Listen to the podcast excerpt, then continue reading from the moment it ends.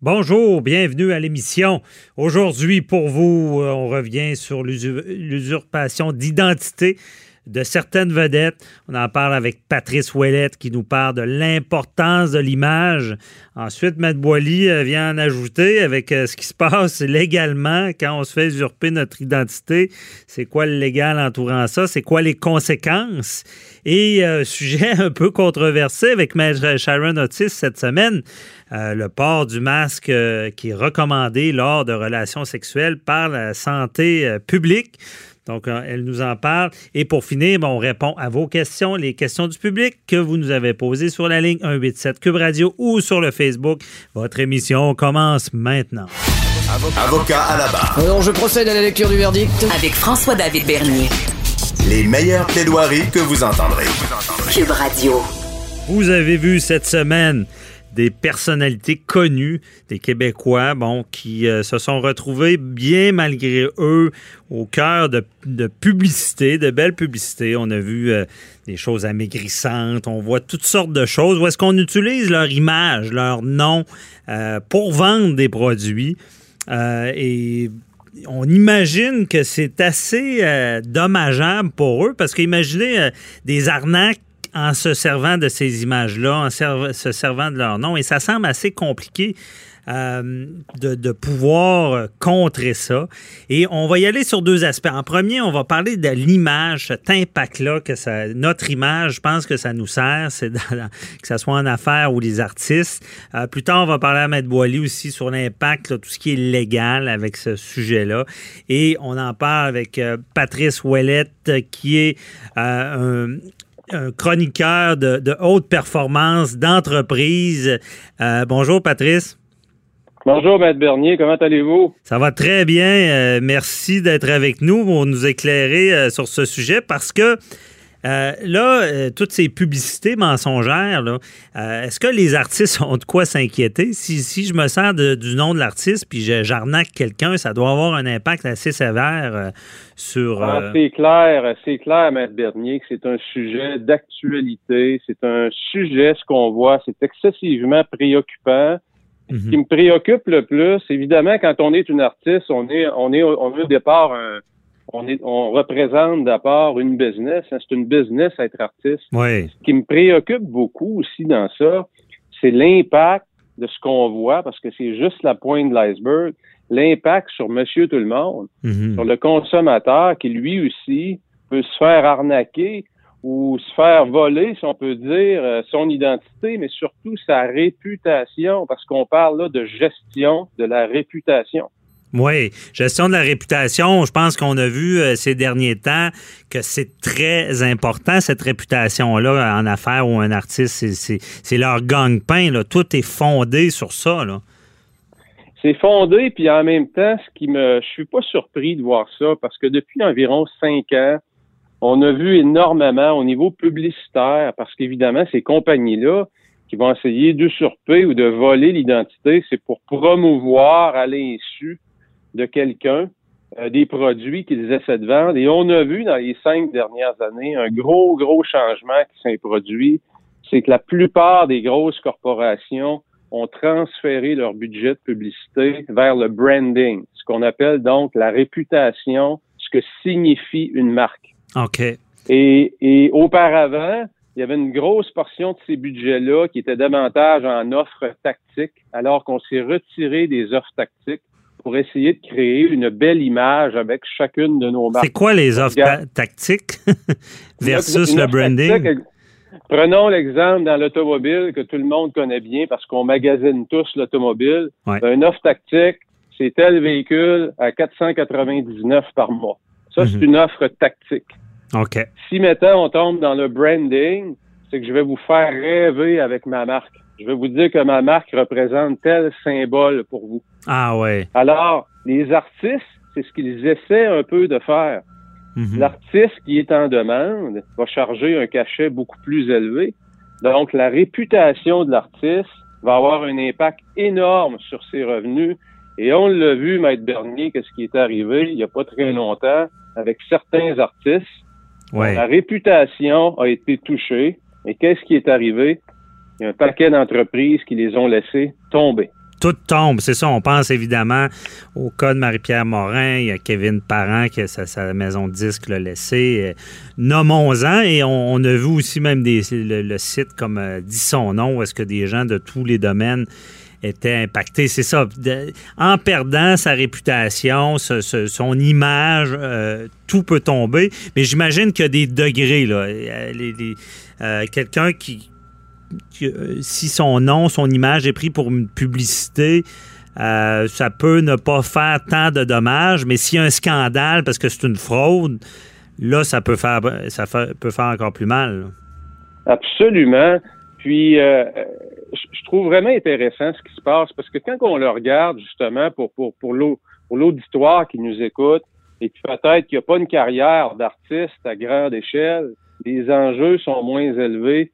Mais à l'échelle individuelle, savez-vous qu'il se détruit des réputations dans chaque entreprise à chaque jour? Ah ouais. Avec le, avec le commérage, avec les histoires qui se racontent. Et mhm. puis, on, je pense qu'aujourd'hui, ce qui se passe avec ce vol d'identité-là, où les artistes, ou le branding qui est utilisé à l'insu des gens ou des entreprises, je pense que c'est un rappel à l'ordre pour tout le monde de faire attention de faire attention à ce qu'on raconte sur les autres, de prendre conscience, et Dieu sait qu'en entreprise, mm moi l'expression, mais du mémérage puis du commérage, il y en a. parfois, c'est avec ça qu'on va détruire la réputation de gens qui ont travaillé excessivement fort pour bâtir leur carrière et qui, en l'espace de quelques semaines, se voient refuser des promotions mhm. ou ont des grandes aspirations parce qu'il y a eu des, des histoires qui ont attaqué leur réputation, qui s'est passé souvent à leur insu. Donc, il faut être capable de ramener à l'échelle de, à l'échelle de l'humain, à l'échelle de se responsabiliser aussi lorsqu'on parle des autres. Mhm. Vous savez que c'est un, sport que les Québécois aiment beaucoup, se parler des autres. Commérage, oui, sport national. mais évidemment, ça a des conséquences. C'est là qu'on voit ça. Euh, ce que, ce que j'ai vu dans l'actualité, bon, mais l'ancien maire Coder, qui, on parle de produits amaigrissants avec lui parce qu'il a perdu beaucoup de poids. Euh, on, essaie de, trouver euh, un angle qui est relié à l'artiste. Et ça semble pas. En tout cas, j'ai l'impression ça peut-être pas créer trop de dommages, mais d'où l'importance, parce que eux, ce qu'ils disaient, c'est on, a de la difficulté à trouver qui, qui est en arrière de ça, et on, se, la seule solution qu'on trouve, c'est de, le dire au public que quelqu'un se sert de notre image. Et, là, on fait un parallèle avec l'entreprise. Quand ça arrive, c'est quel genre d'action on doit prendre? Pour minimiser ces dommages-là? Parce que Patrice, je pense toi, tu as, l'expérience de ça, euh, des gestions de crise par rapport à l'image. Euh, je pense pas qu'il faut laisser ça aller. Là. Absolument pas. Il faut, euh, je dirais que la gestion de l'image, c'est un heureux mélange entre avoir la rapidité d'intervenir très rapidement, mais également avoir la sagesse de savoir quand c'est le moment de ne pas intervenir aussi. Oh, oh, on va euh, ce bout-là semble important. Il y a des moments où on est mieux de rien faire? Ben, il y a des moments, je pense qu'il faut laisser passer la vague et puis regarder qu'est-ce que la vague. Vous savez qu'une vague euh, fait son dommage quand elle se retire. Hein? Ah, OK, je comprends. Dans quel sens? dans le sens que c'est par après. Parfois, vous savez, on fait plus de dommages à essayer de se justifier ah, à essayer d'expliquer que c'est pas nous. On se crée une mauvaise couverture négative par soi-même, alors que parfois on est mieux de le laisser passer. Et il faut pas, faut jamais oublier que le consommateur a quand même, malgré tout, un très bon jugement. Oh, ça c'est bien dit. Et, je lisais une étude là-dessus, euh, marketing, qui disait que particulièrement au Québec, les Québécois sont généreux dans leur façon de pardonner.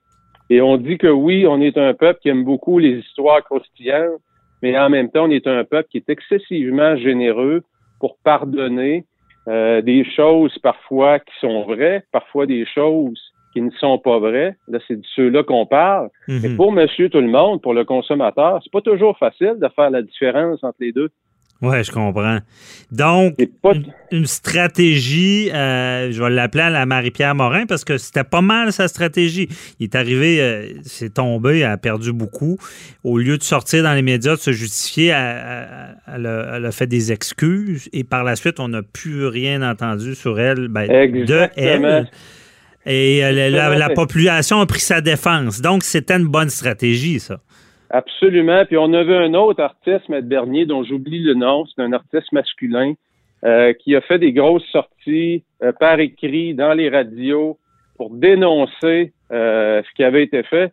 Puis en bout de ligne, moi, je pense que dans ces moments-là, évidemment, quand c'est vrai, pouvoir s'excuser, reconnaître ce qui était fait, et puis prendre un hiatus, comme on dit, disparaître, je mhm. pense que c'est la meilleure stratégie à prendre dans les circonstances. Évidemment, quand c'est pas vrai, puis notre réputation est vraiment utilisée, ben là, je pense que là, à ce moment-là, Maître Bernier, il faut sortir l'artillerie lourde. Oui, bien, c'est ce que je. Je pense qu'il y a vraiment une analyse que dans certains cas, c'est vrai que c'est mieux de disparaître, mais dans d'autres, moi, je trouve que trop souvent, les personnes visées, accusées disparaissent quand on connaît bien le, le, le, proverbe les absents toujours tort.